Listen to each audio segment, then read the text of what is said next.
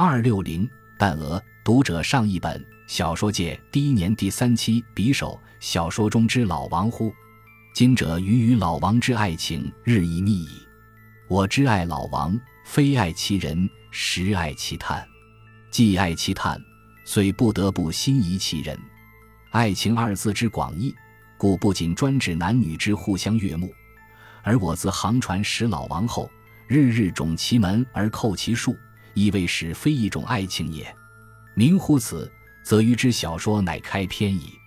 余家与老王家近，自相识后，出则每三四日过笔一次，继则日毕一次，终且日或二三次，是老王家而续以印度阿三为私婚，则必争其可不知怒目以向余。或且举其粗重之手腕，以讨饭棒割鱼之手，故老王非特不厌鱼，亦且甚其重于鲜血之案，恒救伤于鱼，实或有效。余之自喜不必言，及老王亦曰：“汝孺子可教，彼正若讲者，直屯全耳。”亦是以此孺子之名而加诸诸君，诸君必弗然怒，而我转乃乐之，非特乐之。亦且感激涕零，几类奉九天之丹诏。托事时，老王欲于叩首谢恩，余亦不吝一屈膝也。故真探家之名，余万不敢当。设有人焉，谓余为探迷，余敢勉强仅应乐，岂敢？特庸俗者流，横斥探视为戏故而不坚言。故每当余之救老王也，突之相父老，必切切思语曰：“此子无赖，读书不成。”今竟学作不快矣，不知彼之祖若宗，生前作甚孽业？呜呼！我以爱叹故，竟至汝及先人，死罪死罪！然而我不顾也。老王嗜饮，日非斗酒则寡欢，余则恶酒若歇，涓滴不能下咽。特忌日与老王进，老王遂劝余息饮，为酒可以长精神，且是出家藏陈少享余。余不忍服其意，亦折孤饮一半杯。老王乃大喜，以为又得一酒友。彼是饮者与强人同饮，千人一律，就不知其心理何若。特老王之饮，与普通之酒鬼醉后胡闹者不同。彼当酒酣耳热之际，心地迷清，精神迷健，位于谈谈事，亦较平时声色。且每遇议案，必用酒助脑以构思。余亦因此不但牺牲精神上一部分之自由，而半彼饮酒。一日天将晚，彤云密布，余在老王家，老王命酒，对酌谈案事甚乐。忽歧途正妻，以意寒入，启之，则曰：“老王听者，余儿子名久矣。子之探术，诚可以压倒柴背，于益甚佩之。特今于子曰：此时日中。”余将有所事，子若明哲保身，当必有以奉报；若不自量力，欲逞其才以发于之父，则于非异于者。利害如此，唯子孰思之？若果欲以垂老之头颈，信无杀人如草之妖刀，以为命。江湖大道上，老王越境，莫不一语。玄乃突然问于曰：“子未死乎？”余曰：“死何所谓？”特死必有其道，无谓之死，于所不死也。王曰：“妾者未死，故死前即有若干死。勇者不计死，死亦而已。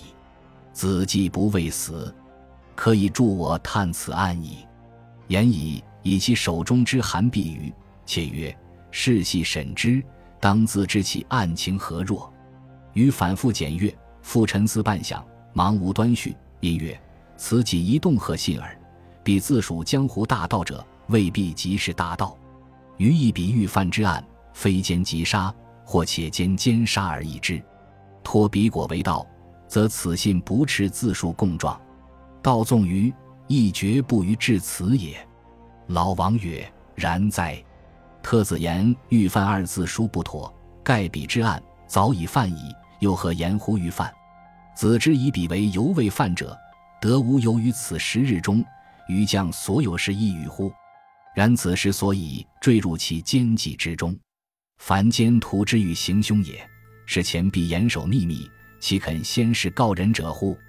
国使其所谋之事，必待十日内方能行之，则我得此信后，不劳用侦探之手术，只需将原信印刷一纸，粘诸街头，使家喻户晓，则彼且无行凶之地。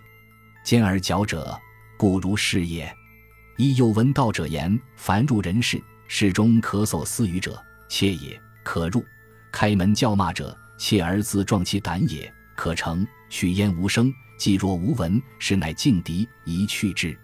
今此信所言，一则曰于非一语者，再则曰杀人如草，终且自属为江湖大盗。一若与老王一闻此言，即未死不敢闻问，不知正所以显其切而自壮其胆耳。与彼开门骂道者，故无以异也。且信中之疑点甚多，以不斥具以完全之供状。无柴苟一研究之，则按图所记，得凶徒如反掌耳。然各重疑点，余暂不明言。子何先费一番脑力而推求之？不问其所推测者有当与否，与子之探述，必有相当之近义也。余曰：然。即收原信，反复展示。弃无所得，老王笑曰：“与以子为侠，今乃病死而不知耶？何先干一杯？余当进居以告汝。”余惭不能语。老王曰：“苏常一代，舍言萧及帮匪外，无有能当江湖大盗之名者。然言萧之首领为某，帮匪之首领为某。此谋与谋者，余所素识，均不能闻。”其部下间有之书识字者，然行文上不能如此信之通畅，可知此案必非若辈所为。此其一。既非若辈所为，则未知者必为一文士。何以知之？史官信中字迹，笔画颇挺秀，手腕亦甚纯熟，此非文士不办。且手术字颇工整，自第二行以下，即潦草异常，天改甚活。可知作此信时，心中必甚惶急，手忙脚乱而为之，故成此相。可知犯此案者，必系作信者之本人。使另有一人犯案，而欠此文士捉笔，则彼文士故不必如此惶急。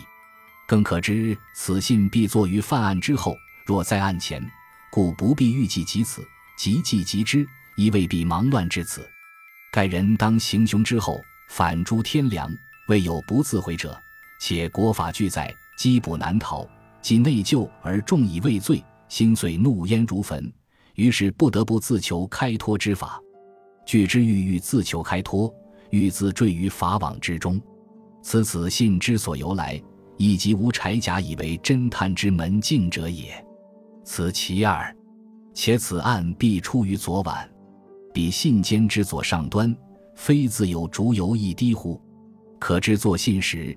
必在灯右，使作信而在深夜，则行凶必在黄昏；使作信而在黄昏，则行凶必在傍晚。其距离之时间必甚短促，使为时过长，或在前夕，或在两日前，则地方既有巨案，月一二日之久，吾辈必早已知此，故不必待此信之至也。此其三，不宁为是，此案必出于乡镇。若在城乡，则昨晚有案，今日不中招，即可遍传全市。岂有此刻而我辈犹不知者？按无限乡镇为数二十有五，均已设有邮局。此信邮花上所盖邮印，系城内总局字样，可见凶犯之心思亦甚周密。盖必以为，若在本乡邮局直接寄送，则无柴可按邮印之字样推其案之所由出。是不斥直视吾辈追捕之方向，此智者之所不为，故余料此信必坚于昨夜。今晨凶犯怀信来城，投入邮箱，内地城镇横有小杂货店兼营邮市，悬箱于门口，并发卖邮票者，由邮箱而转入总局，更由总局辗转至此。以收信之时间正之，理或不误，且信带上尚有一长方形之印。其文曰：“西段第六乡，此即私邮箱者所用之印，力不印在油花上。一，比凶犯纵脚，易路破绽矣。西段第六乡，余之设在元大粮食店内，店与西门相近，想凶犯必自西门外来，既入城，不暇细则，遂投信于乡。投信后，或潜伏于城中，或旋即返乡，均不可知。特以臆测之，彼凶犯既自命为质，则绝不肯激流城中以启人矣。特西门之外，除花镇外，类皆穷乡僻地，五百户以上市集，既无附身大贾以供凶犯之节，更无换杀西子以供凶犯之间。且以生计上之关系，地方所出人物，均挑柴卖菜者流。近十年来，未闻有读书人出世。此读书人之名称，必被视之至贵。设有人入判，乡农必奔走相告，敲锣打鼓以贺之。而东村伯伯、西村叔叔已莫不欣欣然有喜色。甚矣三家村之秀才，故荣于万户侯也。然而西门外各乡镇无有也。非特秀才无有，即列于秀才而略持黑墨水者亦无有也。故各乡中虽一间有贩大麦之私塾先生，或心肝漆黑之乡董先生，平时操其如相之笔，为乡人礼送事，并为夫起公祖其民，某也田产若干，某田坐落何处，生前死节，每尺沾人，然而均节骨三通者也。然则此信胡为乎来？则舍花镇莫属，即此案亦设花镇莫属，此其四。